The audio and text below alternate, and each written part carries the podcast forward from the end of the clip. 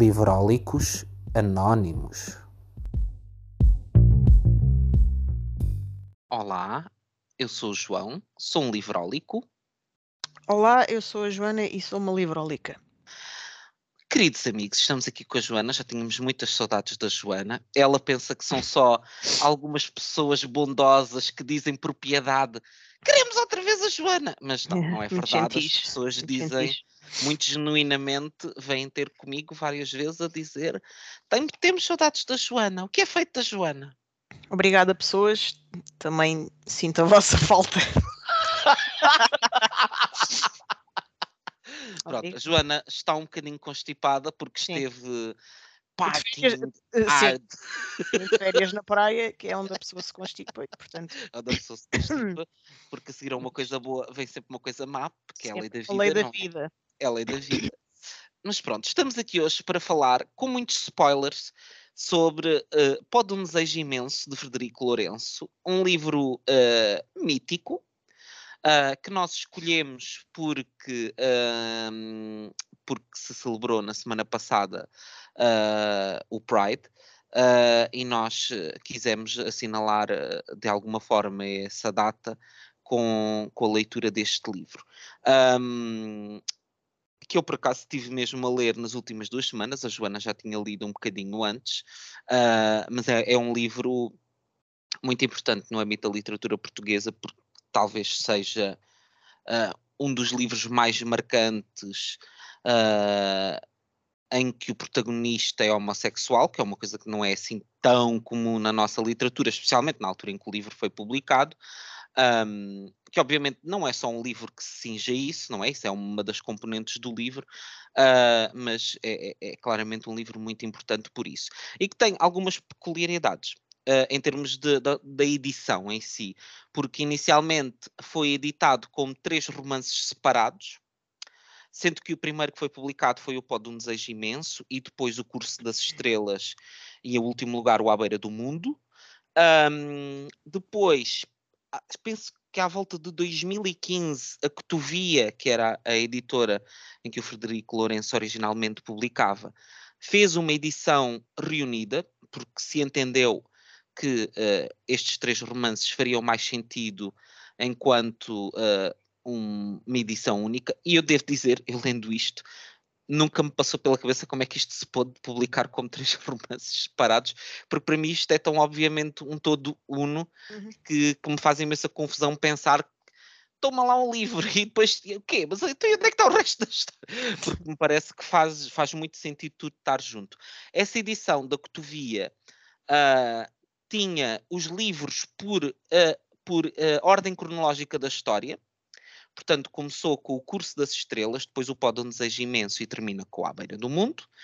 Ah, a edição definitiva, é a edição que temos atualmente nas livrarias, é da Quetzal, que agarra nesta edição da Cotovia, mas que faz aqui uma giga-joga, que é volta a publicar ah, as três partes do livro ahm, pela ordem de publicação e não pela ordem cronológica. Portanto, o, que se vai encontrar, quem comprar a edição da Cotovia, vai ter primeiro o Pó de um Desejo Imenso, depois haverá uma viagem ao passado ah, em O Curso das Estrelas e a história culminará com A Beira do Mundo, onde se juntam ah, as histórias do- dos outros dois livros.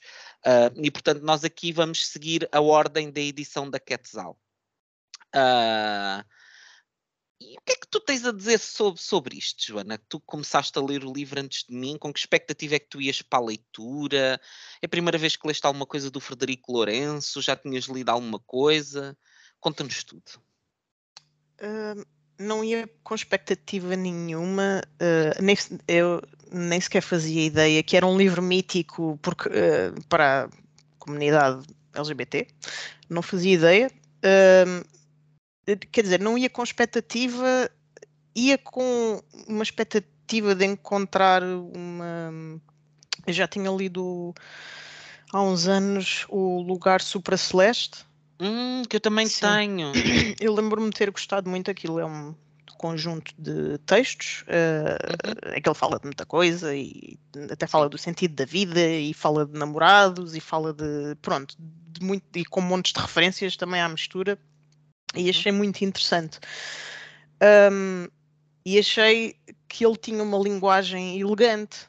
Pronto. Uhum. E eu aqui neste livro, isso foi uma das coisas que me surpreendeu, é que, pronto, tirando a parte de, dos, dos estudos camunianos, em que há sempre ali uma erudição, eu achei uh, o estilo bastante assim narrativo prático Uhum. e, e, muitas vezes uh, até pouco literário. Pronto ou seja foi tipo assim uma surpresa. Estava à espera de uma coisa assim mais elegante mais erudita e, e, e pronto não, não foi bem isso que encontrei. Não, estou a dizer que, que, me desiludiu por causa disso mas achei sim mas engra, engraçado esse esse contraste Uh, pronto, tirando isso, não, não tinha mesmo expectativa nenhuma, mas eu gostei de ler o livro. Acho que ele foi lançado em. Ele foi lançado há 20 anos, certo? Foi em 2000. À volta disso, sim. O Pó do Desejo Imenso saiu logo no início pois, do, pronto. do milénio, sim.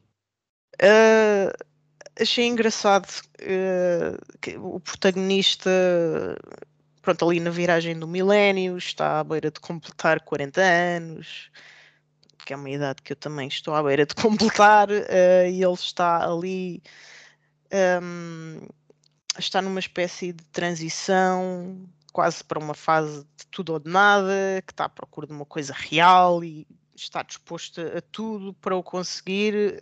Um, eu achei engraçado, pronto, para além daquelas daquela sucessão muito concentrada de, eu achei, de coisas típicas daquela época que que nem foi assim há, há, tanto tempo, mas pronto, os CDs, tipo fumar nas salas de aula e todas as coisas que se usavam na altura, tipo as listas uhum. telefónicas e depois assim, às vezes até há assim uns comentários de desvalorização da saúde mental, ou seja, tu lês ali coisas mesmo que são, tu pensas, polas, que isto realmente deu uma volta. Sim, Pronto, mas que reproduziam aquilo que era sim, o mundo naquela altura, sim. Um, pronto, para além disso tudo, também é a parte de eu sentir que a minha vida em 2023 um, é já algo completamente diferente, eu acho, do que, do que ali está descrito. Ou seja, com todos os problemas que continuam a existir para nós e para a comunidade LGBT. O facto de eu, na minha vida, poder ter o direito de viver um amor tranquilo, uh, sei lá, sentar constantemente a olhar para cima do ombro, a ver quem é que pode vir e aterrar um sopapo na minha cara, aterrorizar-me no meu dia a dia e verificar o, quanto o, o, país mudou desde, desde essa altura. Um, achei engraçado ler este livro que tem 20 anos e, e verificar as diferenças. Uhum. Por, isso, eh, por, isso, para mim, foi a principal tónica de, um, da minha leitura deste livro. Se bem que. Um, há uma parte bem... em que ele fala. De, há coisas com as quais eu me identifico. Certo. Há lá uma parte em que ele fala de do desejo doentio de, de não fazer ondas, de querer agradar a toda a gente, que eu acho uhum. que é uma coisa com a qual todos os homossexuais, a partir de certa idade, se identificam. Não sei bem como é que é com a geração mais nova, não sei como é que é com as pessoas 16, 17, 18, 20 anos, mas para pessoas da minha geração isso é totalmente verdade no sentido de uh, todos nós deixámos de dizer coisas, deixámos de fazer coisas, uhum. no fundo neutralizámos muito as nossas manifestações de, de, do nosso dia a dia corriqueiro, só, só para não, não termos de levar com comentários e para não, não, não levantar ondas e tudo mais. Sim, uh, sim, especialmente se calhar nos primeiros anos, se calhar fizemos todos um bocadinho movimento que ele fez, que é ter uma preocupação muito grande com isso uh, até ali uma certa idade e depois quando chega ali perto dos 40, se calhar no nosso caso mais cedo, no, no meu caso isso aconteceu por volta dos 30, dizer eu estou-me a lixar, não quero saber o que é que as pessoas pensam, eu quero é viver a minha vida e desculpa lá, mas vão-se lixar. Um, eu acho que lá está. Percebo o que tu queres dizer, acho que hoje em dia, sim, uh, nas, na, nas hum, grandes sim. metrópoles, em Lisboa e no Porto, uh, se calhar ainda mais em Lisboa, a vida é sim. pacata, no resto do país, eh, comunidade, no resto do país não acredito que seja, Sim. de certeza, porque há, há, há sítios do demo.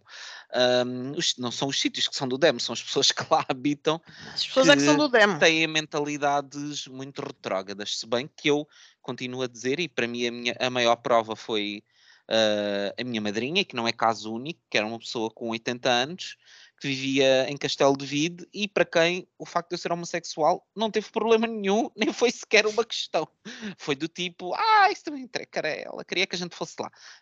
Um, Sim, e que um houvesse preferência um carro e que houvesse um carro para transportar, eram as coisas para ela fundamentais. Eu, eu, pessoalmente também tenho essa experiência, pronto, ou seja, de Sim. pessoas mais próximas e pessoas da família da pessoa Sim. com quem eu sou casada, assim, porque eu usufruo em pleno uh, dos direitos uh, que foram uh, conseguidos para nós.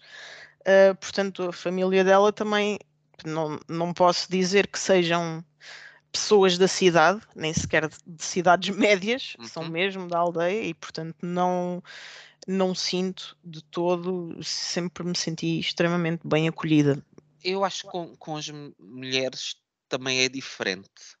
Eu acho que hum, a homossexualidade Sim, masculina é mais. Porque há um sentido de. Quase de. Como dizer? Há um sentido de desilusão, de quase como se tu tivesses traído uh, aquela grande honra que foi depositada em ti ao, ao, ao nasceres homem. E de repente há aquelas expectativas todas de que ai, vais ser um continuador de linhagem, vais ser uh, um representante da família que vai viver de forma exuberante a sua masculinidade. E, e depois vai chamar diz, muitas atenções. Uh, pronto, e depois a pessoa diz que é homossexual e há um bocado, ah, pois, não era isto que a gente queria. Pronto, um, mas também uh, elas nasceram para ter filhos, não é? E quer Sim, dizer também. Mas eu acho que é menos, não sei, eu acho que não é tão. Eu acho que o, o facto de, de, serem homens mexe mais com o sentido de masculinidade. Sim, eu acho que é isso. Dos homens, é, dos homens é heterossexuais. que é mais. Tem ali uma é... ameaça, é ali um ultraje muito. Porque lá é, é está, é aos pais, a filha, a filha ser lésbica, isso não ameaça a sua masculinidade. E de qualquer forma, eu acho que os pais homens se calhar quando tem um filho homossexual, de alguma forma aquilo é. Sim, como é que eu falhei Como é que eu falhei na criação de um homem desta maneira?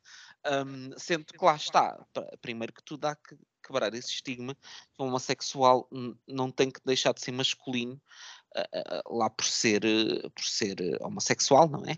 São duas coisas que não têm nada a ver com uma coisa com a outra. Mas enfim, um, para quem não, não conhece bem a história do Pó de um Desejo Imenso, um, o Pó do Desejo Imenso conta-nos a história de um professor universitário, o Nuno Galvão, que uh, dá, dá um, porque é um professor de clássicas, portanto, que dá, que dá, neste caso, que está muito focado no estudo da obra do Camões, uh, e a obra do Camões vai entrando aqui, ó, a maneira como ele, não é a obra do Camões em si, mas a maneira como ele interpreta Sim. a obra do Camões vai entrando aqui em diálogo com, com, com as histórias de, destes três livros.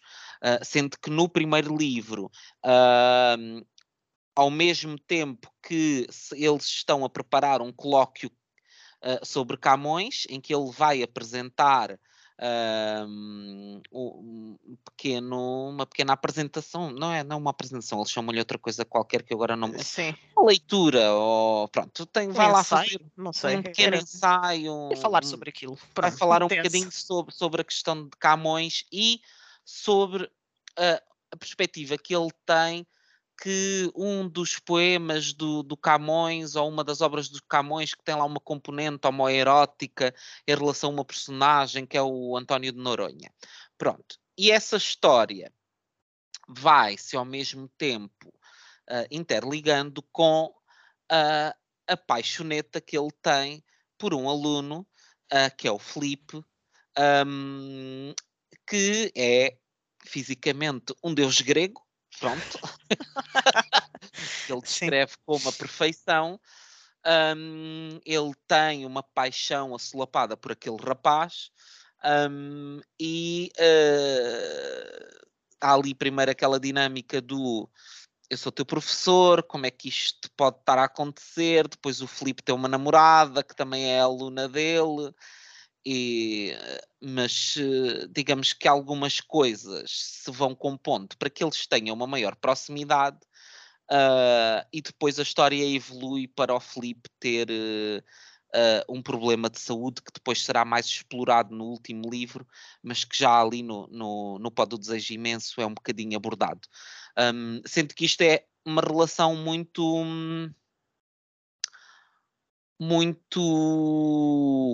Uh, platónica, não é? Porque no fundo, mesmo que eles depois cheguem ali a um ponto em que eles falam sobre aquilo que os une e se perceba que o Felipe também não é não, não é não está indiferente à, Sim, àquilo que o não... sente e que de certa forma há uma reciprocidade, o Felipe tem um interesse nele que não sabe muito bem qualificar, mas sente uma atração por ele, um, tudo não passa muito da ordem do falarmos sobre o assunto e, e haver aqui uma atração não vivida, mas teórica entre os dois.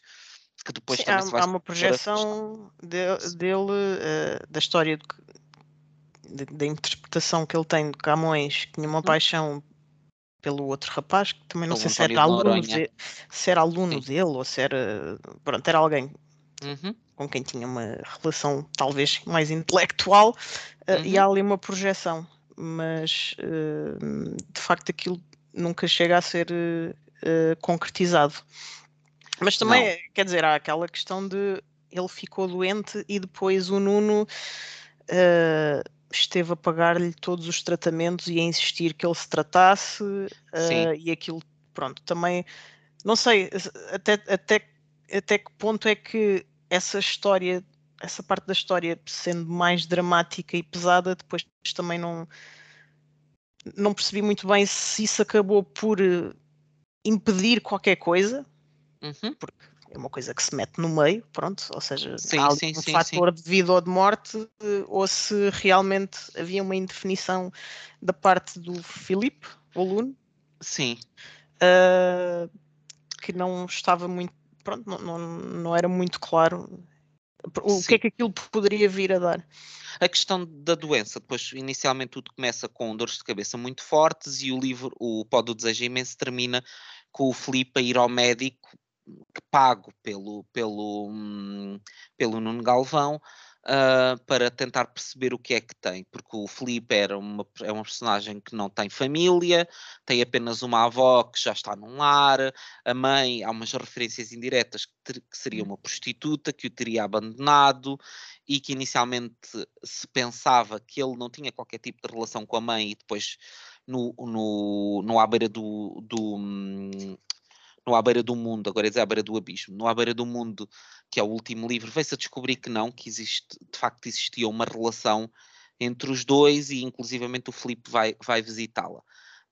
Um, no último livro, no À Beira do Mundo, é, é, explorada mais a questão da doença, que depois se vem revelar que o Filipe tem leucemia, uh, e o Nuno está a funcionar como uma espécie de tutor barra guardião um, a apoiá-lo em todos os momentos. Há ali muito aquele espírito de missão do ele ver uh, ele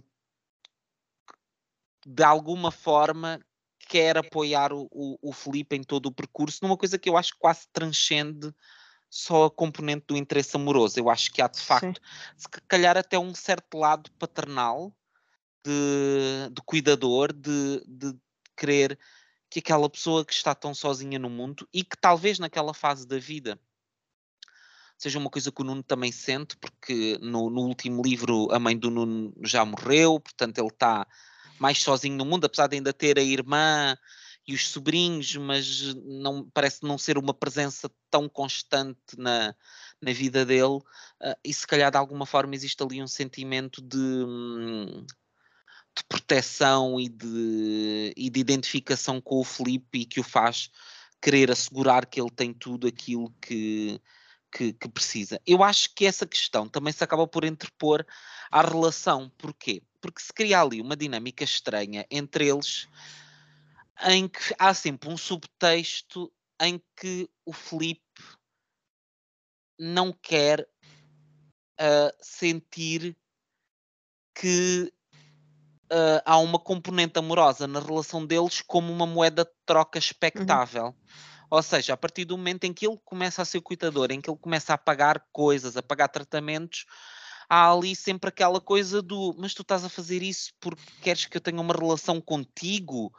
Parece que de alguma forma o Felipe deveria sentir coagido a um, ter uma dimensão amorosa naquela relação como forma de agradecimento aos cuidados que ele está a ter com ele. E acho que isso cria de facto um pudor de parte a parte, que é Sim. o Felipe desconfia, por muito que se, que, que se sinta agradecido e que sinta que é generosa a maneira como ele lida com ele, de outra forma parece que há ali uma certa desconfiança, que há um que há um a sensação de hum, ele está à espera de de coisas. Ele está a fazer isto não com total altruísmo, mas se calhar ele, algures, vai-me querer cobrar isto na componente amorosa. E, e a verdade é que nós, no, no Pode um Desejo Imenso, ficamos com a sensação que o Felipe tem algum interesse nele. Mas no último livro não é de forma nenhuma explorado qualquer tipo de interesse. Não, mas Felipe por acaso eu não, eu não fiquei muito com a sensação de que ele a, a sensação que eu fiquei mais foi mesmo a questão de não quero ser um peso. Pronto, ou seja, não, sim, não quero. Passas muito isso. Sim, não sim, quero sim. Eh, que. A tua vida se centra pronto, em mim. Sim, porque é uma dívida impagável e não sei o quê. Eu fiquei mais com essa.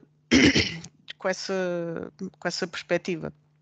Mas eu acho que mesmo, mesmo da parte do Nuno, eu acho que isso criou um certo pudor nele, porque lá está, uma parte em que ele diz que uh, ele obviamente está sempre à espera de alguma coisa, de algum passo em frente, mas ele diz mesmo declaradamente que ele nunca daria um passo em frente, que teria sempre que ser algo hum. do, do, do lado do outro. E eu acho que ele também tem esse pudor de, de achar que pode ser mal interpretado, de dizer, ok, eu estou a ajudá-lo e agora de repente no meio disto tudo vou tentar fazer avanços amorosos e a pessoa pois. está numa situação fragilizada e isto pode parecer que eu estou um, de alguma forma numa posição de poder a tentar que, retirar coisas dele que, que não seria suposto. Eu acho que existe, eu, eu senti quando li que havia esse subtexto entre eles os dois e que isso foi um passo também para, de parte a parte, para além da questão da doença, não é? Ele está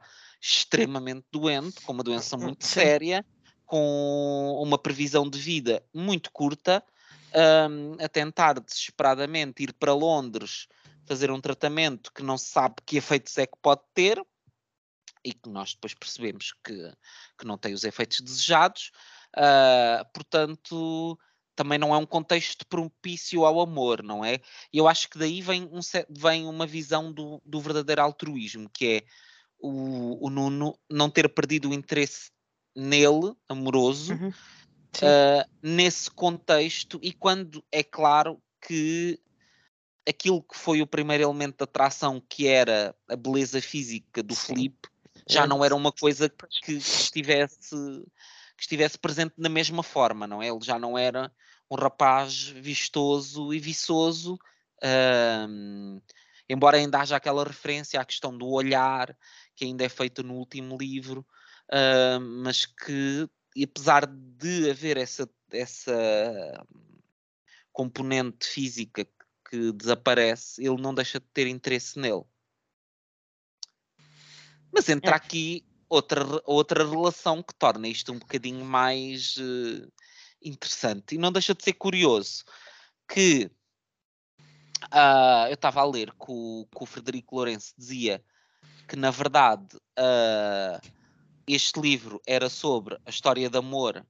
Uh, este livro, enquanto um todo, enquanto os três livros, era sobre a história de amor entre o Nuno e o Vicente, uhum. com os seus encontros e desencontros, e não deixa de ser curioso que o livro principal da obra, que é o Pó do Desejo Imenso, seja um livro em que o Vicente não é praticamente não. mencionado. Se há uma menção ou outra, são coisas muito é ao leve. leve. Sim, o, o uh, foco está todo no flip. E... O foco está todo nele. Portanto, se tu, tu uh, não tens noção da relevância, uh, especialmente neste, na, na, versão da Quetzal, em que a história começa com um pau de um desejo imenso, tu não tens de início a noção da importância que o Vicente tem na, para a história, porque só quando vais ler a segunda história, o curso das estrelas, é que tu de facto entras no mundo da relação do, do Nuno com, com o Vicente, quando eram os dois uh, ainda vá. Uh, investigadores universitários uh, cá em Lisboa, faziam os dois parte de uma equipa onde estava também a Rosália e o João Pedro, acho que era João Pedro que eles se chamavam. Um, Já não me lembro. e a Helena também, não é? E a Helena, e a Helena, a Helena que é a, a personagem transversal mais importante para além do, do, do, Frederico e do Vicente, porque a Helena começa por ser a namorada de, dali dos primeiros anos do, do, do Nuno, a tentativa dele de ser heterossexual, um, que depois culmina com ele numas férias na Arrábida, uh, junto a uma capela, ter um, um insight sobre a vida Sim. e a dizer espera lá, isto se calhar não. não Depois não... de conviver intensamente com a, com a, a, a alta sociedade. Alta sociedade, sim. eu, eu achei, pronto, foi, foi divertido. Eu achei muito interessante, muito divertido, aquele, aquela visão daquelas pessoas todas juntas numa mansão na Arrábida e, e, que aquilo é tipo de facto o tipo de retrato de classe alta que tu estarias à espera, não é? É tipo muito, muito divertido ver aquelas dinâmicas familiares e aquela, um, aquelas pessoas que pensam que de facto são de uma alta sociedade, mas que no fundo se comportam de forma tão uh, aleatória e pouco cortês e, e ridícula, qualquer, e ridícula é como é qualquer outra pessoa. Uh, mas de facto a Rábida tem aqui uma importância muito grande nesta história. Sim, porque... mas na verdade ele bem cedo, bem cedo, eh, até historicamente, ou seja, aquilo passa-se nos anos 80, ele bem cedo uh, assume, não, a minha vida não vai ser isto, a minha vida tem que ser outra coisa, ou seja, não é não é bem uma descoberta tardia, nem uma nem uma não, assunção não, não, tardia, é eu acho que ali é, é, mais a questão, não é a questão da descoberta, eu acho que é a questão do assumir que não vale a pena estar a tentar outros uhum. caminhos. Ele já sabia que era homossexual, como era óbvio, os pais já sabiam, inclusivamente a Helena sabia que ele já tinha tido uns rolos com o Vicente, portanto toda a gente sabia, só que na cabeça dele ele continuava a tentar uh, levar um estilo de vida uh, aparentemente heterossexual que claramente não estava a resultar, e eu acho que naquele momento uh, na Arábida ele toma aquela decisão do não, eu vou tentar perseguir este sonho de este sonho não, este objetivo de, de ter uma relação de facto que me preencha plenamente e que na visão dele era a relação com o Vicente e que passava por irem os dois para Braga, para um concurso Braga. que tinha aberto, e os dois para Braga, esse idílio de vida homossexual. Pronto, Sim, não é. A homossexualidade em Braga existe. Sim, não, é? não, mas é vamos ser felizes em Braga. Em Braga. É, é, nos anos 80. Nos anos 80 Vai correr bem. Sim. Então, homossexualidade há em Braga. Isso certamente nos anos 80. Uh, sabia disso, não é? Pronto, não sei. certeza que haveria, não é? Um, mas um, ah, tem um episódio. Eu, eu, eu, gosto muito do, eu, eu gosto muito do, do curso das estrelas pela questão da vivência académica. Uh, e da a senhora secretária. A senhora, a secretária, que tem um surto psicótico e um dia aparece no trabalho, depois de ter sido humilhada por um dos professores, que aparece no trabalho excessivamente maquilhada e despida da cintura para baixo. Eu, quando isto aconteceu, dei um riso tão grande quando ela se levanta e ele vê que ela está nua e ele fica tipo. Ah, como assim ela está nua? Uh, e se passeia pelos corredores uh, sem parte de baixo, o que leva um dos professores a ter um ataque cardíaco e a morrer. é muito divertido. Sim, foi, foi engraçado, foi um bom momento. Foi um bom momento, sim. De facto, há um sentido de humor. E eu acho que isso, que isso é importante. Eu compreendo um bocadinho o que tu dizias, de quando uma pessoa vai ler algo do Frederico Lourenço, tu esperas de facto uma erudição tremenda. Um, sim, é e depois. Sacada, uh... de maneira, não é? Sim, mas, por exemplo, a maior parte do livro é, é em diálogo também, ou seja, é, é, há muito, muito, muito diálogo. E eh, também, lá está, eu não, não estava à espera, também achei isso, achei isso interessante. Mas ele dizia, ele, ele fez um pós-fácil à edição da Cotovia, uh, onde ele fala um bocadinho, que eu não sei se eles mantiveram na, na edição da Quetzal.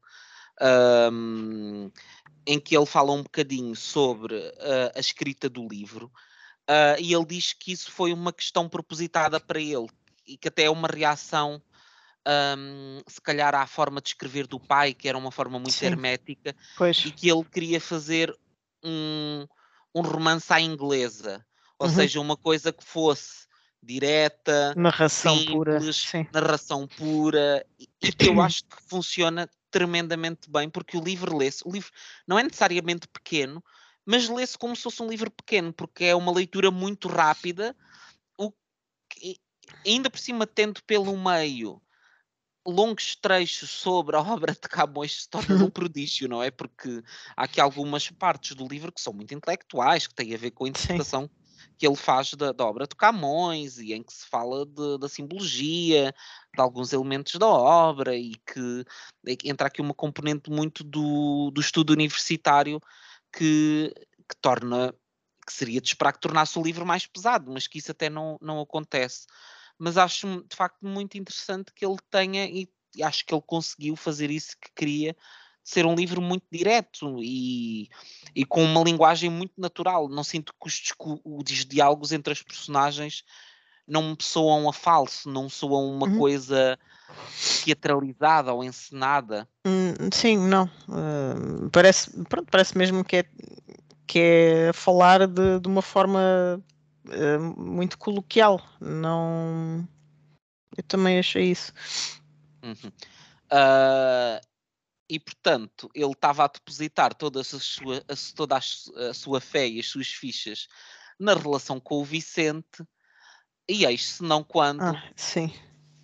eles vão todos ao concurso a Braga e para já trocam-lhe as voltas porque o professor cá de Lisboa decidiu que, que não, que ia abrir uma vaga em Lisboa e que ele devia concorrer a essa vaga e que, portanto, deu indicações lá ao senhor de Braga, uh, ao, ao Lácio Vi, Vi, Vigorino, ao Lácio. Ele tem um nome estranhíssimo. Acho que não é Sim. é Vigorino. E são é duas, é... e são figuras uh, tipicamente da academia que se detestam, que é uma coisa também muito, muito típica na academia portuguesa. São Sim. Eminências pardas que se detestam uns aos outros. Sim, eh, os professores cá de Lisboa já havia eh, essa questão, não é? Eles odiavam-se um ao outro, eram os dois uh, chefes do departamento, vá, Uh, e odiavam-se visceralmente. E depois uh, também a relação ao Senhor de Braga tem um ódio tremendo com o Senhor de Braga que, que eles descrevem de uma forma muito muito ácida e, e que ridicularizam muito, uh, mas de facto to, to, todas as esperanças e aquele insight sobre a vida que o Nuno teve depois vais barrar com a realidade de ele afinal não vai para Braga, o Vicente vai, e não apenas isso, mas o Vicente vai com a Rosália e uh, a Rosália quer casar com ele. Podes que se casa. e ele aceita, porque entretanto a Rosália está grávida do, do outro colega deles, que era o João Pedro, e e ela diz: Ah, isto não pode ser, eu não posso ser mãe solteira em Braga, portanto, se calhar vamos casar e resolvia-se tudo aqui. E o Vicente diz: Está bem, pronto. E então, eis que todos coisas os sonhos... correm bem, são coisas que correm bem. São, Todo é... o sonho de vida do, do, do Nuno Galvão de repente esbarra com estes acontecimentos que lhe são totalmente alheios e ele fica de repente numa visão de então, mas eu, eu apaixonei-me e estava disposto a passar a minha vida toda com um homem que de repente aceitou casar com outra que está grávida de outro para viverem uma vida de paz e sossego em Braga e não parecer mal às pessoas. Mas que porcaria é esta? Mas que porcaria é esta? Pronto. E, e de facto é um é acontecimento muito fixe. interessante. Ahm, é muito curioso, que é uma coisa que eu não sei se tu reparaste no livro, que ah, os acontecimentos mais dramáticos nunca são relatados, acontecem sempre nos intervalos.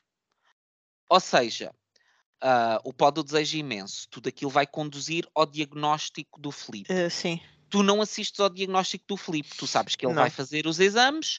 Quando tu chegas o- ao à beira do mundo, já houve o diagnóstico, ele já fez os tratamentos iniciais e, portanto, já apanhas o livro mais à frente. Hum, a morte do Filipe também não é retratada. Tu tens a questão de. não, aquilo, aliás, aquilo é assim mencionado quase assim Em passant, de, sim. de passagem numa, É, quando ele estava a falar de outra coisa qualquer, sim. É. Portanto, tu passas, está, o livro está ali muito do ele para Londres, do ele para Londres, e depois nós sabemos que eles vão para Londres, mas não acompanhamos isso, e quando ele fala no epílogo, nós percebemos que o Filipe morreu. Ah, e também do, do, num curso das estrelas, ahm, não é ah, falada a questão do, do Vicente e do confronto com, com o Nuno de dizer, epá, olha, eu vou eu vou para Braga e vou casar com a Rosália. Portanto, todos estes elementos que são muito traumáticos e muito dramáticos nunca são relatados. Tu assistes sempre ao pré e Uhum, ao pós, nunca sim. ao, ao- ao durante. Ah, e de facto, nós só vamos reencontrar depois o, o Vicente no, no último livro, no À Beira do Mundo, em que vemos que, entretanto, o Vicente e a Rosália já se separaram. Pois. Eles têm dois filhos, a Susana e o Hugo, sendo que a Susana, pronto, é filha biológica do João Pedro. Ah, não, não é não, não é não, pera, porque ela achava que estava grávida, mas não estava. Pois, pois, lá, eles me lembro contam essa história.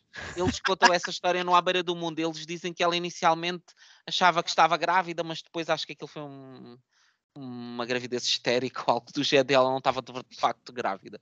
Portanto, os dois filhos são, são- biologicamente são os dois filhos dele. Ahm, mas encontramos o Vicente já numa versão, pronto, pai de família, mas divorciado, que entretanto ah, seguiu com a sua condição de homossexual, meio mas às escondidas. Clandestinamente vai uma- encontros, eh, sim, Sim, tem, tem em naquele, Coimbra, que é que é? Ou em momento- Lisboa, já não me Em. Lisboa, em Lisboa. O marido é que eu acho que o marido não, o, hum, o amante dele, que era um homem casado, é que eu acho que era de Coimbra. O Vanderlei, era O Va- Vanderlei. Valdemar, Valdemar, Valdemar. Va- Vanderlei, Bem, eu isso. Valdemar. Ah, era um homem casado que nós nunca chegamos a conhecer. Ahm, mas é, é muito curioso porque existe este, este grande contraponto entre a personagem do Nuno e a personagem do, do, hum, do Vicente, que é enquanto o Vicente em- opta por uma vi- visão clandestina Uhum. ah, e um caminho de não assumir e viver ocultamente ah, aquilo que também não não lhe dá bons resultados, não é? Por razões óbvias, já nunca daria, mas obviamente que tipo, a Rosália sabia do historial dele e quando há problemas entre eles, ah, é ela que, que, que diz aos pais que ele, que ele é homossexual e portanto ele por muito que tente fugir àquilo que é óbvio, digamos que, que o destino se sobrepõe àquilo que são as tentativas dele de fugir eh, a, a assumir e a viver plenamente a questão da homossexualidade. Que o Nuno vive completamente abertamente. Ele até há uma parte em que ele tem um bocado esse desabafo do olha para o Nuno e parece-lhe tudo tão simples e como é que esta pessoa esteve aqui a, a viver hum, tudo isto de forma tão simples e eu andei ali metido em histórias recambolescas e aqui com, Sim, com um rolo, com um homem a casado. forma, a vida do Vicente, pois aquilo às tantas já estava tipo feito em cacos. Ele já andava assim meio metido no álcool, já andava com problemas de dinheiro e tudo. E portanto aquilo efetivamente não lhe correu muito bem. Não, e, e eu, eu mesmo assim, um, também é uma coisa que é importante refletir neste livro, que é, um, eu acho que também a visão que o Nuno tem, um, apesar de a maneira como eles vivem a homossexualidade ser bastante diferente da maneira como nós vivemos hoje em dia, também é importante dizer que a, vi a visão do Nuno Galvão do que é ser homossexual é uma visão muito protegida e muito privilegiada, porque a verdade é que ele Sim. não tem grandes dramas por ser não. homossexual. Ah. Ele é rico. Pronto. Ele é rico, pronto, ele é, ele é de boas famílias, é ele, ele, é uma classe, classe privilegiada. Claramente, pessoas com, com níveis de escolaridade muito elevados, um, que apesar de serem tradicionais, um, existe claramente ali uma grande. Uh, uma visão mais atual e mais moderna do, de, da questão da homossexualidade, não é? Em que já não é visto como uma questão dramática e ele mesmo quando se assume perante os pais, isso não é de maneira nenhuma motivo de, de trauma nem de drama familiar, é uma questão que é vista com alguma naturalidade. Ele comenta que no meio académico há muitas historietas e há muitos uhum. comentários de corredor e que ele sabe que há muitas histórias que, que circulam sobre ele na academia. Mas, Sim, mas não assim, deixa ele... de ser eh, um homem até cobiçado, bem visto, ou seja, uhum. ele não é propriamente não é propriamente uma figura marginalizada uh, de todo, ou seja, é uma pessoa bem sucedida, um, com capacidades e portanto existe esse contraponto com a, a, a, vida depois que o Vicente acabou por, por levar. Sim, se bem que há ali uns resquícios, vão havendo assim uns episódios. Eu, por exemplo, a questão de, de lá o, o, grande professor da faculdade ter relegado uh, a leitura dele uh, à apresentação que inicialmente ia ser à, a abertura do colóquio e queria ter um grande fim. tema de destaque, e depois, como tem um tema muito ligado à questão da homossexualidade, é posta ali numa posição um, desvalorizada uh, e num momento em que não é de todo oportuno e que ele até diz que acha que a apresentação vai estar às moscas, porque ninguém vai hum. lá para assistir aquilo, porque aquilo é uma coisa às nove da manhã no segundo dia. Uh, há ali um subtexto de que mesmo assim a questão da homossexualidade ainda não é totalmente um, Sim, isso não. totalmente aceite, não é totalmente bem vista, porque especialmente quando agarras num tema clássico como a obra de Camões e tentas fazer uma leitura homoerótica dessa obra, a academia diz: é pá, pera lá, o que é que. aqui este. Aqui este. Dizer que o nosso Camões. Então, o nosso Camões. O, Cam... o quê? O Camões. Ah, um, e, e há uma coisa muito interessante que ele, que ele diz: que é que enquanto cá uh, havia uh, alguma desconfiança e em relação à obra dele e às perspectivas dele uh, e era sempre visto de alguma forma como um, um enfant terrível, vá.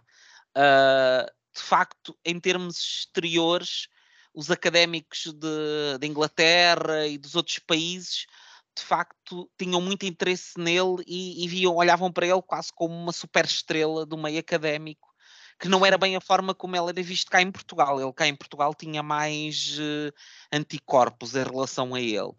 Um, o, que, o, que, é um bocadinho, é, não deixa de ser interessante, porque também eu acho que é uma questão que a obra explora muito, que é esse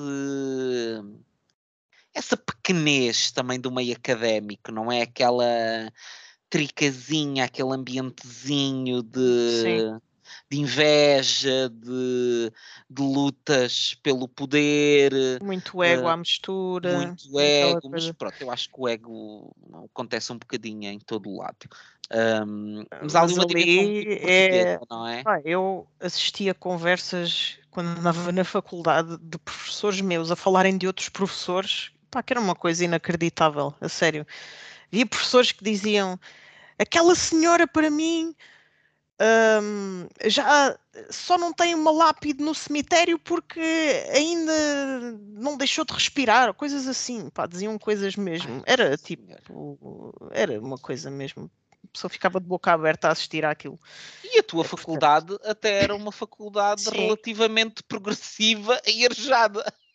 Uh, sim, uh, era, Sim. E é, e que, continuar pronto, a ser. Sim. Vou dizer que um, um, uma das pessoas que disse isto, um dos professores é, que disse isto na altura, ele tinha de facto das aulas mais interessantes, porque ele dizia-me imensa coisa assim, tipo polémica. Foi um dos que depois, agora, nos anos mais recentes, foi suspenso por assédio sexual. Pronto. Ah! Sim, okay. não sei como é que isso está agora, se ele já voltou ou não, mas pronto. Uh, pronto, okay. as coisas dão mesmo uma volta mesmo. Mas na altura eu fiquei impressionada com o nível de fel e de, de maldicência e, e, de ódios que, que existem ali. Que uma pessoa pensa, o mundo académico, não é? As pessoas são mais esclarecidas e há muita cultura e, e depois não, tipo o verniz estala e, e, e pronto. Eu acho que é, que é um meio muito hum, muito focado em estatuto e em hierarquia. Sim, sim, sim. E, e depois há várias pessoas que estão a fazer estudos que muitas vezes ou são complementares ou, ou, ou que têm de alguma forma competem entre si uh, sobre o mesmo tema.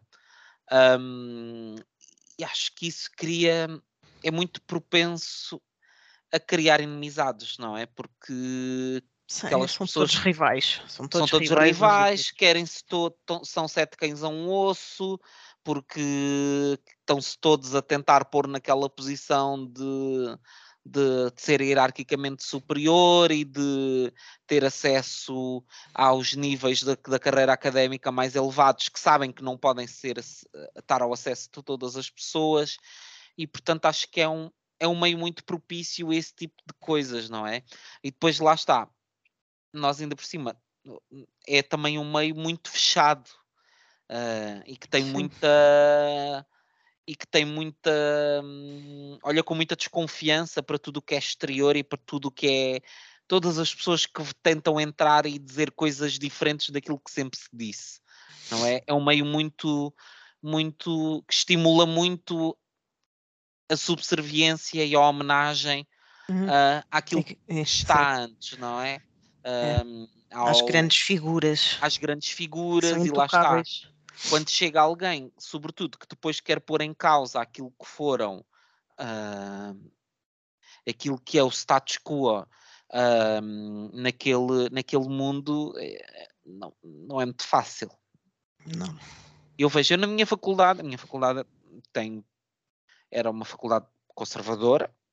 Um, curiosamente não era muito visível essa questão da, da inimizade de, entre professores. Era uma coisa que eu acho que ficava muito nos bastidores. Uhum. Um, mas que tu sentias, e eu senti na minha altura que de facto aquilo era um, uma faculdade com um espírito muito tradicional e muito à antiga, não havia ali uma visão muito progressiva que tinha muito a ver com o perfil do, do que eram os professores catedráticos daquela altura, que hoje em dia presumo que seja um bocadinho diferente, porque entretanto uh, todos aqueles homens com mais de 60 anos tiveram que ir à sua vida. e, e, pronto, e eu acho que muita da, do mundo académico neste momento se calhar está mais dominado por mulheres, creio eu. Uh, uh, dominado não diria. Dominado seja, não, mas tem mais Eu acho que há muitas é. a maior parte das estudantes devem ser mulheres, mas aquelas altas figuras professores catedráticos, eu acho que continua a ser muito masculino.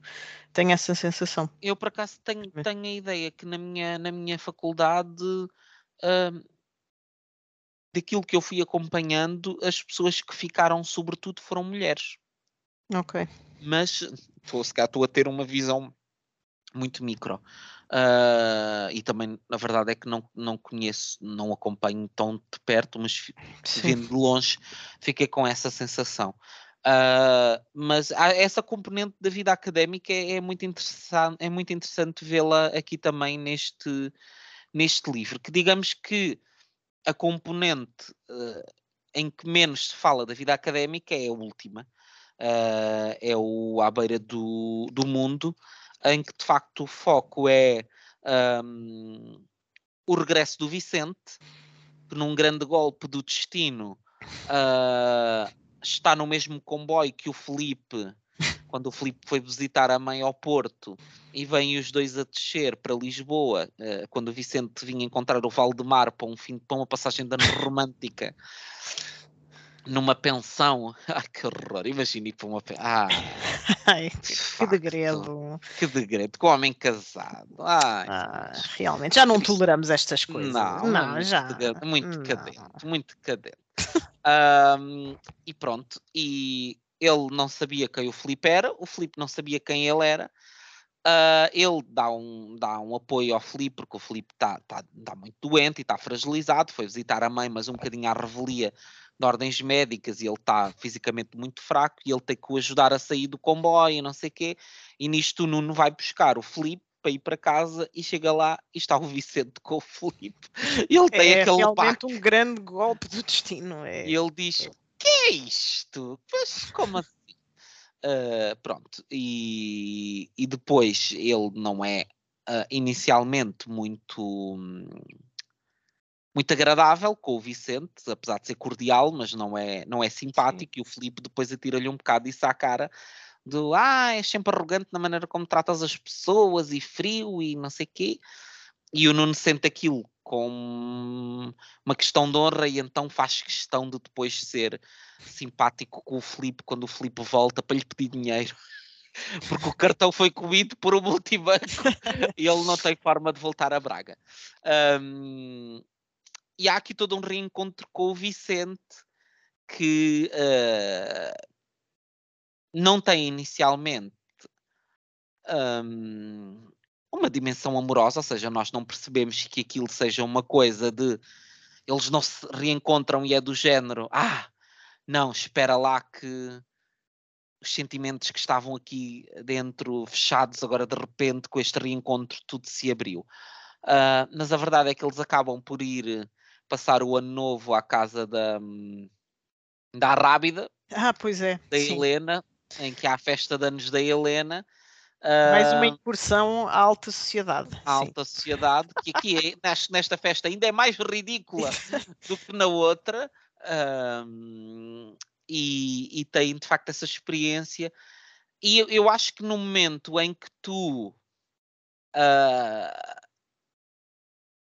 tens um cheirinho de que aquilo possa ser mais do que isso, tem a ver com é quando eles estão a voltar para Lisboa e param algures no meio da Arrábida, cu- curiosamente Uhum. perto da capela, Sim. e o Nuno lhe diz: Ah, sabes que foi aqui ao pé que há uns anos eu tive assim uma grande visão da minha vida e que achei que ia viver toda a minha vida junto de uma pessoa e não sei quê. E o Vicente tenta meio desconversar e diz: Ah, é com a Helena. E ele: Não, não, não era com a Helena, era mesmo contigo. E muito curiosamente, nós também não, não assistimos a esse momento, ou seja, nós não sabemos como é que eles se voltam a reaproximar. Nós percebemos que o Vicente sai de Lisboa com vontade de ir ter com o Filipe com, com o Nuno e com o Filipe a Londres. Ah, porque há essa conversa do que o Nuno lhe diz: Ah, que pena não podes ir ter connosco a Londres. E o Vicente depois diz: É pá, se não fosse a questão do dinheiro, mas não consigo. Ah, e tu ficas ali meio ah, com, com essa suspeita de que, de que ficou ali alguma coisa, que não percebes se é só num âmbito de amizade ou se há, se há algo mais, mas que suspeitas que possa ser algo mais.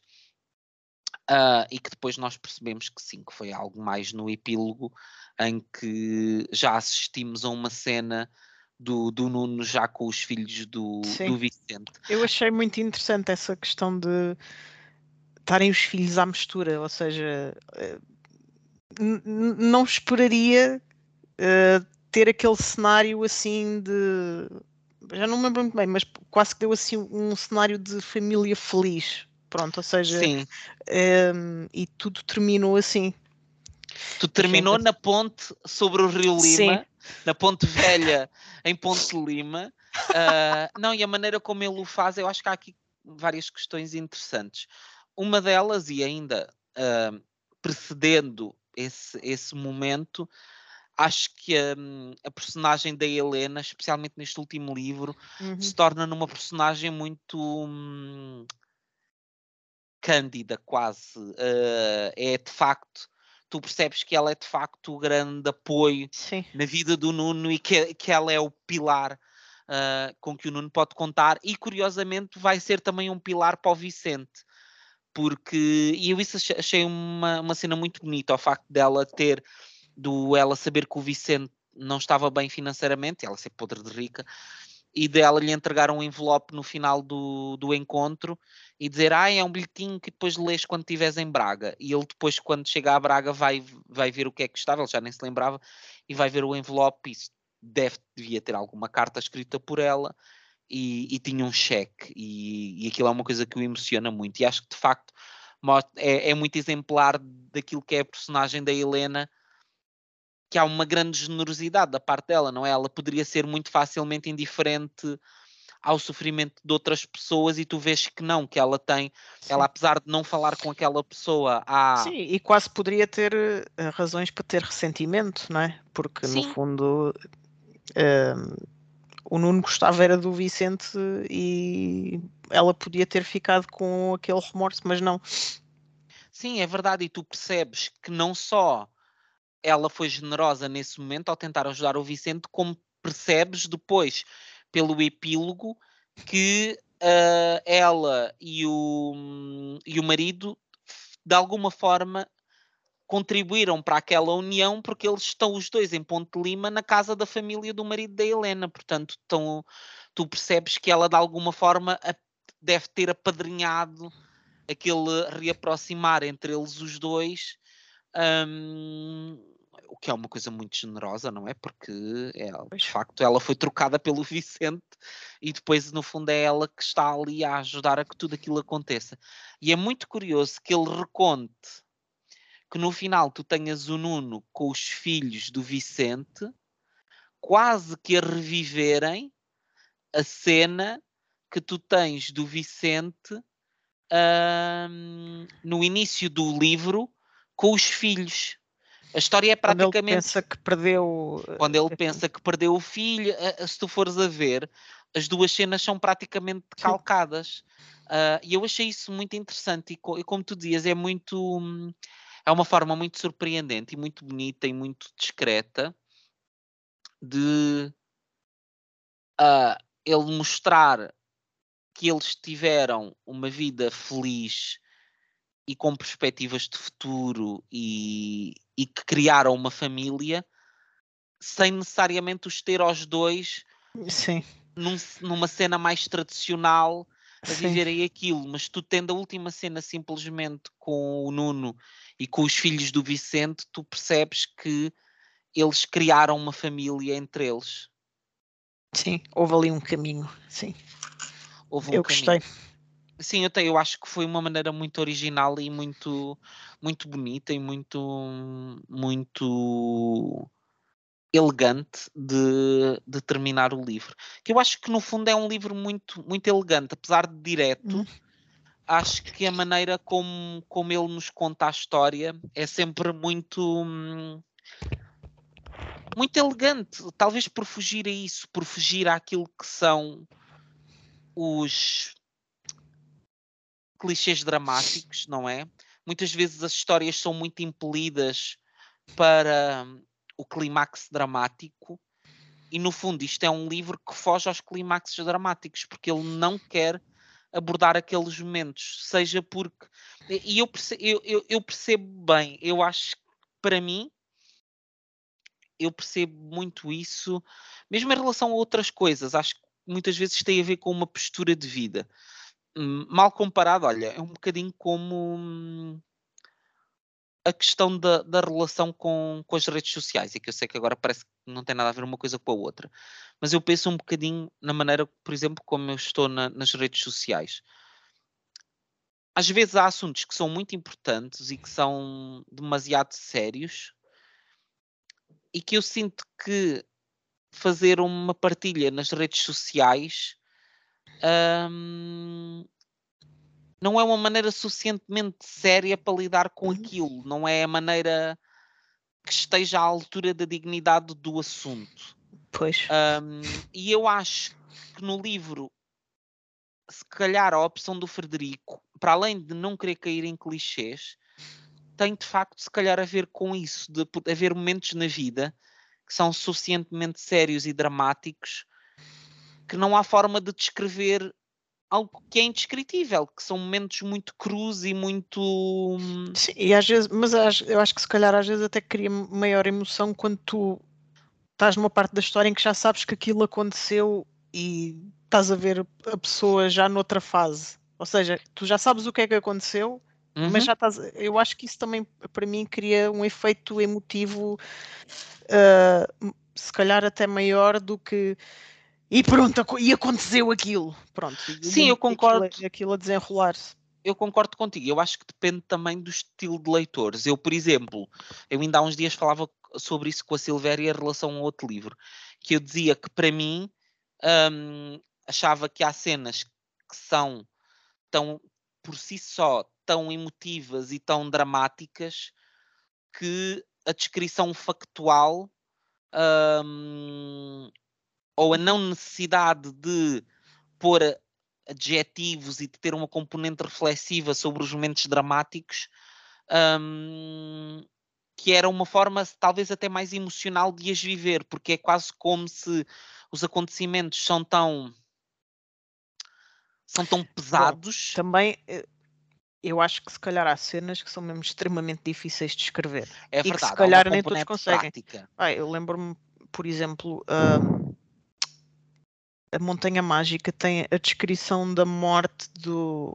Não, não quero dar muitos spoilers, mas há lá alguém que morre de tuberculose e é uma personagem eminente no livro. E a descrição da, da morte dele, e ele estava com a mãe no quarto, e aquilo foi uma coisa tipo. Eu raramente choro a ler livros, pronto, e naquele momento aquilo foi uma coisa mesmo. Pronto, só que eu acho aquilo mesmo extremamente difícil de fazer. Uhum. Não é uma sim, coisa sim. que muita gente consiga fazer bem e no ponto. Pronto, eu acho que se calhar pode eu concordo, não, eu concordo. Eu acho, não... eu acho que se alia um, um conjunto de situações que é, por um lado, acho que há acontecimentos que são suficientemente esmagadores que, como tu estavas a dizer, quase que não é necessário uh, falar sobre eles, porque quando tu, quando tu, enquanto leitor, depois vais ler, e vais ler o pós e te percebes que aquilo aconteceu, tu emocionas-te na mesma e não há necessidade uhum. de haver quase eh, essa, hum, essa vivência ali do momento duro. Se bem que eu acho que, em alguns momentos, alguns escritores que querem de facto confrontar-te com o dramatismo um, em toda a sua exuberância, em toda a sua Sim. força, e que haja esse elemento de choque, e eu acho que é uma perspectiva absolutamente legítima e que em determinados contextos funciona. Eu, por exemplo, numa pequena vida, não se foge a nenhuma descrição daquilo que é dramático. Um, e, e, a que tu assistas enquanto leitor, ela, ela diz: Não, não, tu não vais subentender coisas, eu vou-te dizer até ao mais ínfimo detalhe tudo o que aconteceu. Eu acho que isso também tem um efeito, é uma opção estética uhum. e é uma opção de vivência do livro que produz coisas diferentes, mas que é, é igualmente legítima. Mas eu acho que aqui pode haver esse lado do querer fugir um, a esses momentos que são esmagadores, mas ao mesmo tempo, enquanto escritor, ele protegeu-se porque fugiu Sim. ao clichê e à dificuldade de ter de relatar aqueles momentos, e acho que tem muito, se calhar, a ver com a própria personalidade do Frederico e com a própria personalidade do Nuno, com esse lado. Hum, uh, de não querer incomodar, de não querer, uh, uhum. de querer ser uma pessoa discreta, de estar ali, uh, de ser de alguma forma alguém que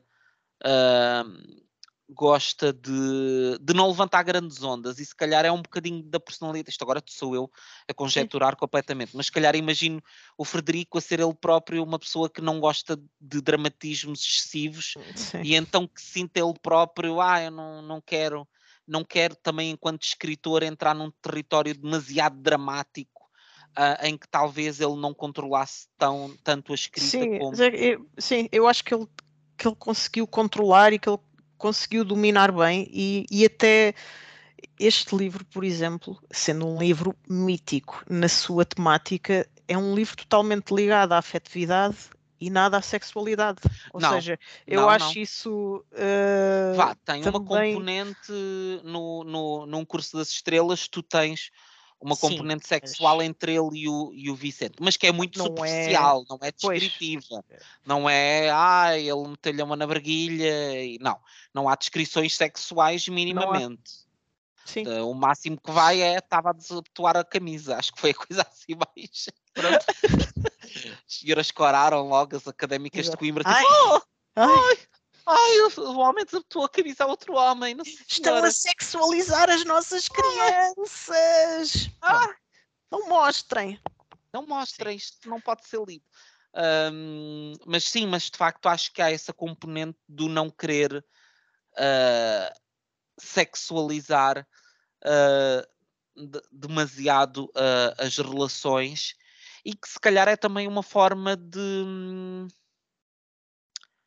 ah, Eu acho É que é uma uma re- forma de escapar, eh, e sobretudo escrita em 2002, é uma forma de escapar àquilo que, que se calhar a sociedade espera de um homossexual. Sim, sim, e É- aquilo de que muita da literatura homossexual. E atenção, isto não estou, também não estou a dizer isto com uma perspectiva de crítica, porque eu acho Sim. que a vivência natural da sexualidade tem o seu papel. Mas sim, não deixa de ser uma reação de dizer, ok, eu não quero escrever um livro que siga aquilo que é o esperado de um livro sobre esta temática. Portanto, eu Sim. não o vou fazer, eu vou escrever um livro noutra perspectiva. E acho que o Frederico foi, foi muito bem sucedido hum, nisso. Hum, e que não o tendo escrito, se calhar com a perspectiva de que fosse ah, um romance homossexual, Uhum. pelo menos enquanto conceito, e ele próprio nesse nesse hum, pós-fácil que ele faz a edição da, hum, da Cotovia, ele faz a referência de que, hum, de que não é, ele não quis criar, fazer com este livro aquilo que era um romance gay português, Pois, que ele até atribui como sendo algo que outro autor já fez, que é o Guilherme de Melo, de quem eu nunca tinha ouvido falar. E depois é. fui ver e de facto eh, é um- um- uma pessoa também que escreveu bastantes livros e que aborda também a questão da homossexualidade que eu nunca tinha ouvido falar e que não está reeditado e que são assim coisas mais meio desaparecidas do nosso mercado.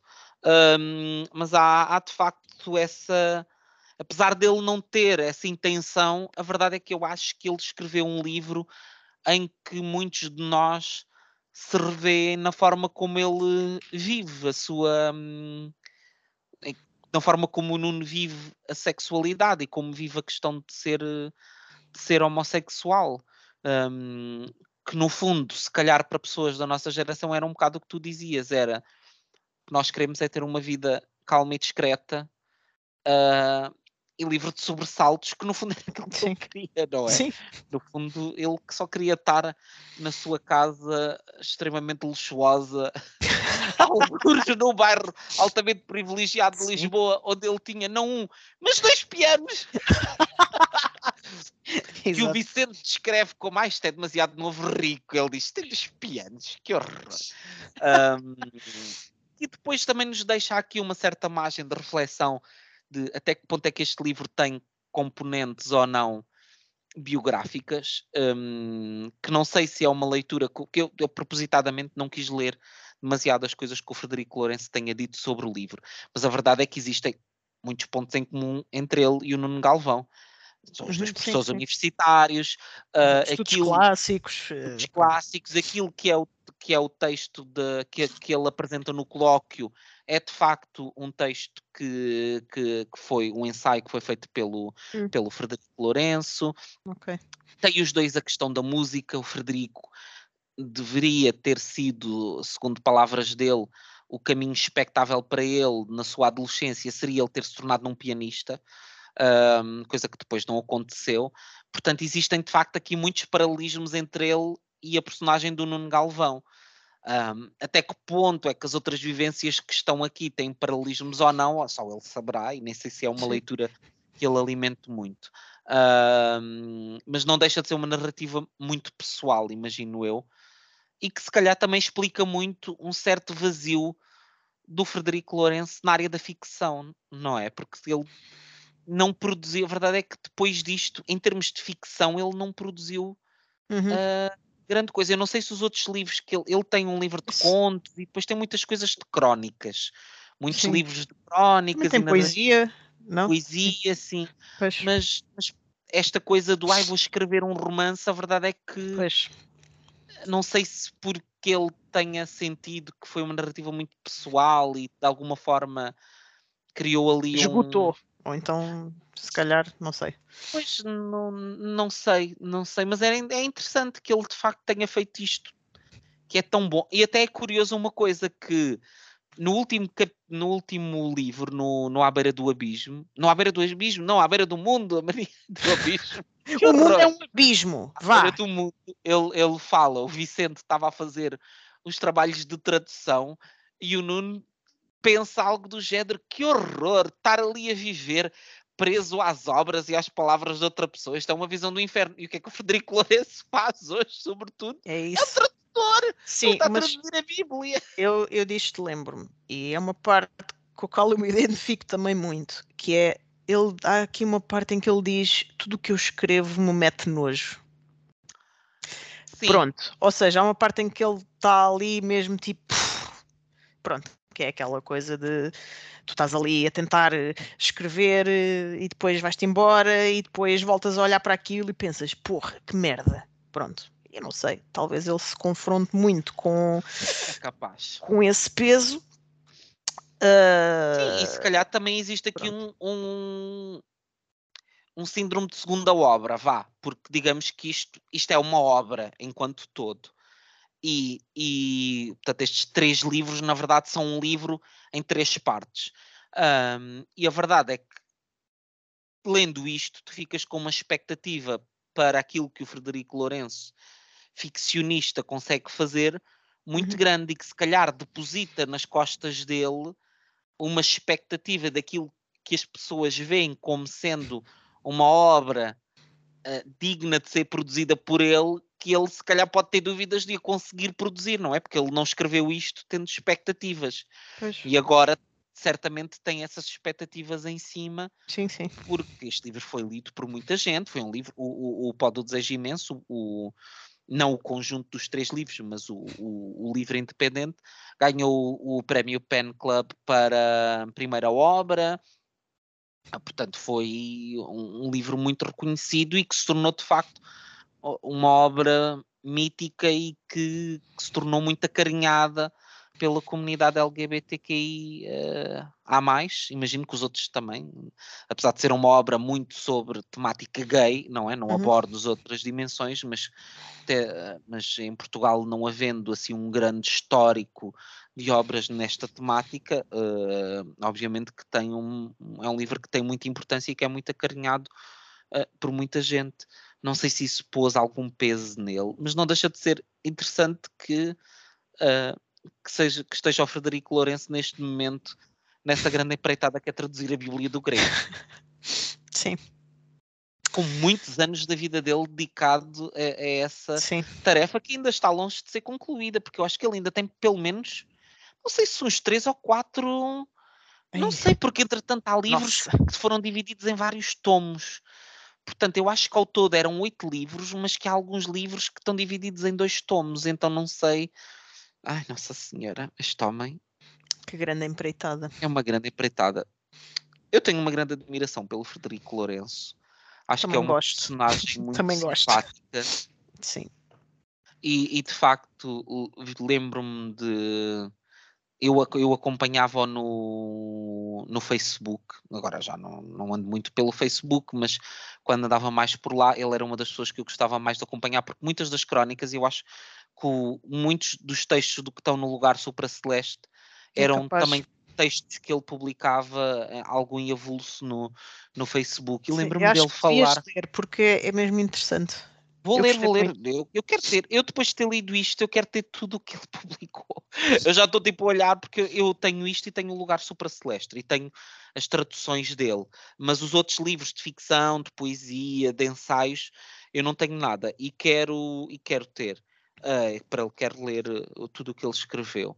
Ahm, e, mas de facto lembro-me dele falar com muita emoção sobre a- quando ele ganhou o prémio Pessoa ah, e ele já era casado na altura Uhum. e de ter sido apresentado ah, ele e o marido dele e, e a importância que aquilo teve, não é? Do, do ser de, de ser eh, um âmbito muitas vezes tão conservadores e estas rodas dos prémios hum, e de repente ele poder estar ali com o marido dele que são apresentados ah, naquele momento de honra institucional e poder estar ele e o marido presente e o marido ser tratado com toda a honra que Uhum. deve ser tratado ao companheiro de alguém que está a receber um prémio. Hum, e Sim. acho que de facto é uma vivência muito especial.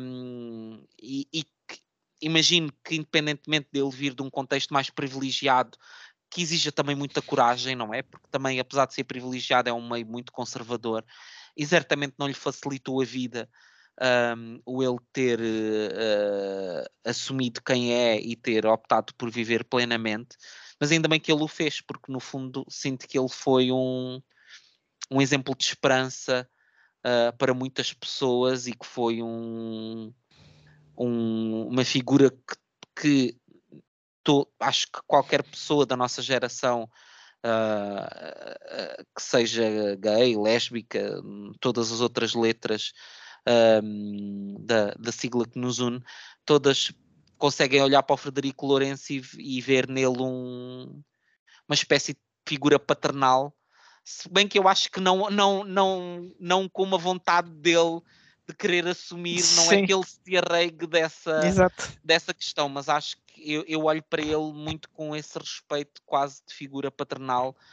e de pensar, ah, Frederico Lourenço. Sim, eu, eu sinto exatamente a mesma coisa também. Portanto, olha, muito carinho para o Frederico Lourenço. Eu gostava muito, muito, eu agora quero ver se leio a obra dele. Eu gostava muito, muito de o entrevistar. Acho que vai ser o meu segredo, o meu vai ser assim a realização de um sonho, falar com ele.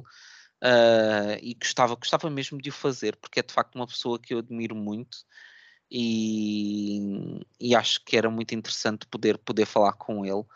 Ahm, espero que não seja uma desilusão, não é? Diz sempre que não devemos falar com as pessoas, com as pessoas que, que idolatramos, porque estamos sempre sujeitos à, à desilusão. Mas não acredito, acho que ela é uma pessoa tão doce. Manda um tão- mail, manda um mail. Manda um mail. É Posso assim, não- mandar? é assim que se aborda, não sei. Mando- Não, é Não sei sim. como é que é a abordagem. Não, eu sigo ele, está no Instagram agora Pronto. também. Pronto. Mas certamente vou falar com ele, eh, mesmo porque eu vou identificar na partilha deste episódio. Gostava muito E ele agora vai ficar cheio de pressão. Aí pá, agora vou ter que. Não, não fica nada. Mas eu gostava que ele ouvisse este episódio, duvido que ele o vá fazer. E, e se calhar vai ouvir e vai dizer: Ah, estas pessoas fizeram uma análise tão rosa do meu livro. que horror! Nada disto, não foi Sim, nada como é disto. óbvio, eu sei que o livro tem imensas leituras simbólicas da obra do Camões, que, como é óbvio, não foi aquilo que a mim e a ti Não, despertou mais interesse, porque nós não somos académicos nem pessoas particularmente interessadas na obra do Camões, não é? pois. E acho que entrarmos nessas leituras seria para mim e para ti um suplício, que não é aquilo que queremos fazer, por muito que eu acho interessante aquilo que ele fez e a forma como ele agarrou num tema tão clássico e lhe deu numa abordagem única e que compatível com a vivência da história ah, da história de uma pessoa a viver plenamente a sua homossexualidade. Sim. Portanto, meus amigos, daqui o que dizemos é leiam este livro. Eu adiei muito tempo a leitura deste livro hum, e estou muito contente de ter lido, mas acho que fiz bem. Li neste momento, para mim, sinto que foi. é, tenho muito esta coisa, adio muito tempo às vezes a leitura de livros que eu sei que vou gostar muito e depois quando os leio sinto mesmo que aquele era o momento para ler aquele livro, sinto mesmo uma não sinto aquela coisa do ai, porque é que eu li isto antes, digo, então, ao mesmo tempo tens aquela ideia do ah, pá, podia ter lido isto antes e podia ter esta visão há, há mais tempo, mas ao mesmo tempo parece que aquele é o momento certo. E, e, fiquei muito contente de ter feito esta leitura neste momento e de ter feito uh, mais ou menos ao mesmo tempo que tu e de podermos ter falado os dois sobre este livro. Sim, também gostei muito. Um, e também quero ler mais coisas dele. Aliás, quero mesmo voltar a ler O Lugar Supra Celeste. Um, a Bíblia, confesso que não sei se vou ler, mas. Eu mas, tenho esse plano, mas para daqui epá, a muito tempo. Hum, ok, eu não sei, talvez no meu leito de morte eu pense, se calhar vou dar ali um olhinho na Bíblia. Só naquela. Só Vais ter aquele momento, um Só dia naquela. quando tiveres uma doença Just lá, já no, na fase final, tens aquele. Eu acho que preciso de reencontrar oh, com Deus. Deixa lá ver o que é que o Frederico Florencio traduziu Sim. da Bíblia. Um, eu, por acaso, olha, tenho muita pena que. Uh, que as outras obras de ficção dele, a poesia está editada pela Caminho e isso imagino ah, que é? não tenha desaparecido ah, do mercado. Okay. Sim, sim. A poesia está na Caminho. Acho, na Caminho ou na Asa? Mas eu acho que é na Caminho. Hum, acho que é na Caminho. A poesia dele eu acho que anda por aí. Hum, de facto, os ensaios e as obras de ficção ou as crónicas é que, é que não estão de todo. Um, mas espero que a Quetzal, que tem, já que tem esta relação com ele e que está a, a publicar as traduções dele, eu espero que faça parte dos planos da Quetzal vir a publicar uh, outras coisas dele, porque de facto acho uma pena que a obra dele esteja meio desaparecida. Um, vá lá que foram resgatar este livro, uh, mas há, há muita coisa que ele publicou e que e que está exatamente tens aqui são são livros da Caminho. Tens a Clara Suspeita de Luz que é um livro da, da Caminho que ainda está disponível. Um, e tens o outro livro que é Santo Azinha e outros poemas também da Caminho e também está disponível portanto isto claramente são livros que não escutaram um, o que desapareceram completamente do mercado, penso eu que sejam os livros da Cotovia, pois, porque tiveram todos que. Eu acho que já no final da Cotovia já não havia livros nenhums dele. Depois dele, hum. deve ter sido aquelas coisas do quando ele passou para a Quetzal uh, e começou a publicar com a Quetzal, eles devem ter, devem ter cessado os direitos sobre a obra dele e, e portanto tiveram que desaparecer completamente do mercado. Uh, os livros dele provavelmente que ainda se deverá conseguir encontrar em alfarrabistas e coisas do género. pronto, eu vi livros da Cotoviana em algumas barracas da Feira sim, do sim, Livro. Sim, Não sim, sei se estavam lá uh, do Frederico Lourenço. Mas... Eu, eu acho que é muito difícil. Eu, eu quero procurar em alfarrabistas, mas eu acho que não, deve, não devem ser os livros mais fáceis de encontrar. Uh, mas se calhar vou-me surpreender. Mas espero de facto que a Quetzal publique as outras coisas, porque acho que é uma pena que não tenhamos os livros do Frederico Lourenço disponíveis. Yeah. E pronto, e nós uh, vamos ter encontro marcado em outubro. Já tínhamos falado uh, de que queríamos ler os dois um livro do Philip Roth, que na, no teu caso vai ser uma releitura, no meu Sim. caso é um livro que eu ainda não li, que acho que assim dos principais é o único que eu não li, que é Mancha Humana. E, portanto, nós voltaremos em outubro para falar sobre a mancha humana de Philip Roth. Estou com muita vontade de ler Philip Sim, Roth. Eh, é um livro que toca em muitos aspectos que agora estão aí a ferver. Portanto, pronto, pronto. Vai ser interessante. Eu tenho muita vontade de voltar a ele, por acaso já não leio nada dele há um tempo significativo uh, uns bons aninhos já. Sim, eu também. Cinco, quatro anos, talvez, que não leio nada. Quatro, cinco anos. Não, já, sim, cinco anos. Um, e tenho, tenho muita vontade de voltar à obra dele, mesmo porque sinto sempre que o Philip Roth, especialmente nos dias de hoje, uh, parece que é um escritor pouco querido. É a sensação que eu tenho. Hum. Uh, digo no, vá, no geral, não diria pelos meios académicos ou pelos meios mais literários, tradicionais, mas eu acho que estou a falar mais do leitor comum. Não vejo muitas pessoas a ler Philip Roth, ah, apesar sim, de ser um autor não. muito muito bem publicado, que está em Portugal, há muitas obras dele uh, disponíveis, mas de facto é um escritor que eu não vejo. Muito raramente ouço alguém a dizer estou a ler um livro do Philip Roth, um dos meus livros favoritos da vida é, o, é um livro do Philip Roth. É uma pessoa de quem eu ouço falar muito Sim, pouco. Mas é que eu acho que há uns anos, por acaso, acho que ele estava mais uh, a ser lido, não sei.